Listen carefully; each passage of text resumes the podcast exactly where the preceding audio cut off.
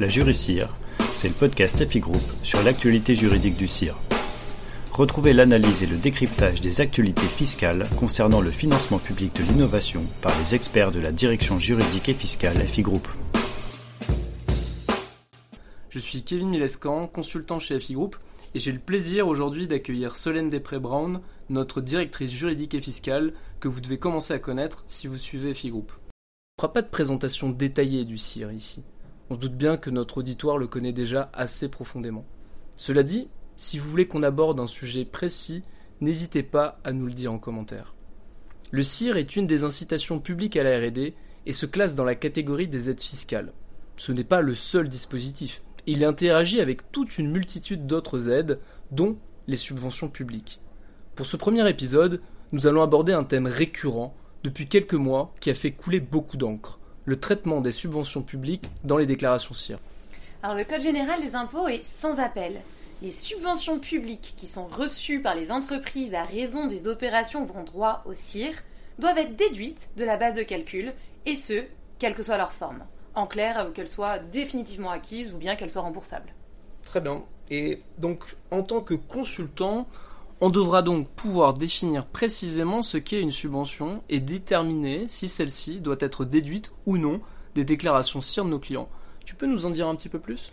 Oui, bien sûr. Alors en fait, pendant longtemps, nous n'avions pas de définition de ce qu'est la subvention publique. Ni dans la loi, ni dans la doctrine, ni même dans la jurisprudence. Eh bien, en 2022, la Cour administrative d'appel s'est positionnée dans l'affaire FCBA la société n'avait pas déduit certaines aides qui avaient été perçues pour la réalisation de projets de RD au motif qu'elles provenaient d'organismes privés. D'après la Cour d'appel, peu importait par qui l'aide était versée, la subvention devait être déduite.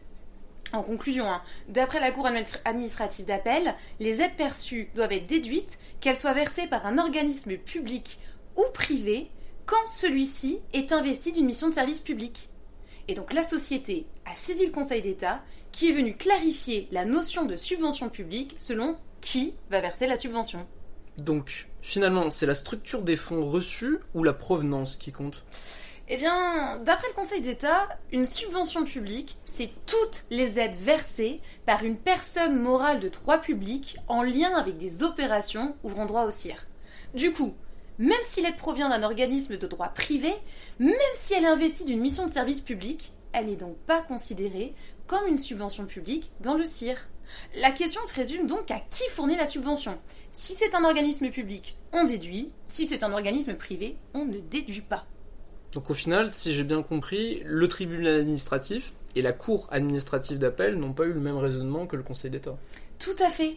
La décision n'était pas évidente, puisque les juges du fond avaient estimé qu'on devait déduire les subventions de l'assiette du CIR, car les organismes étaient considérés comme ayant des missions de service public. Ce raisonnement était basé sur le fait que les personnes morales de droit privé étaient investies de missions d'intérêt général d'une part, et que d'autre part, elles étaient financées partiellement par des fonds publics. En gros, pour la Cour, les subventions devaient donc être toutes déduites, mais comme expliqué précédemment, le Conseil d'État n'a pas partagé ce raisonnement. Cette décision aura le mérite d'apporter des précisions sur la subvention publique. En deux mots, retenez donc qu'une subvention versée par un organisme de droit privé, alors même qu'elle permet d'investir dans des opérations de RD, n'aura pas à être déduite de l'assiette du CIR. Contrôle fiscal, tribunal administratif, cour d'appel administrative, conseil d'État, qui va déboucher sur un nouvel arrêt de la cour d'appel, quel parcours mouvementé pour clarifier la relation entre CIR et subvention Est-ce qu'il y a autre chose? Eh bien, figure-toi que oui. En septembre 2023, donc tout récemment, la Cour administrative d'appel de Lyon a rappelé l'importance de bien déduire l'intégralité de la subvention, même en présence de dépenses connexes. Alors là, tu vas me dire que sont les dépenses connexes?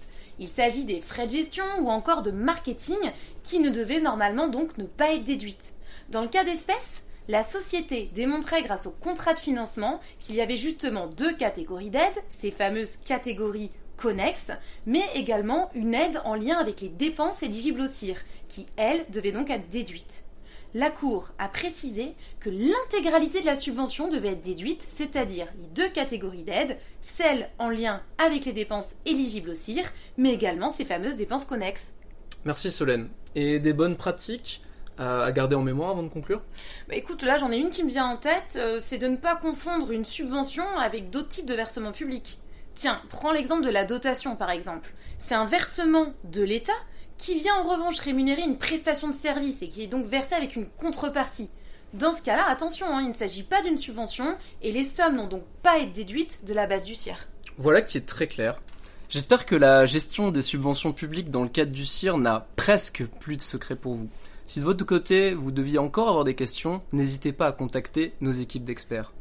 On espère que ce nouveau format vous plaît. Si vous souhaitez qu'on parle d'un thème, d'un cas ou d'une actualité particulière, n'hésitez pas à nous le dire en commentaire. On sera ravis d'y répondre. À la prochaine dans la Jury CIR, le podcast FI Group sur la jurisprudence de la R&D et de l'innovation. Cet épisode a été préparé grâce au travail de Cynthia Bakatamba, Mélanie Petit, Solène Després, de la direction juridique et fiscale FI Group, ainsi que notre responsable marketing, François, et Morgane à la production. Merci beaucoup. La Jury CIR, c'est le podcast FI Group sur l'actualité juridique du CIR.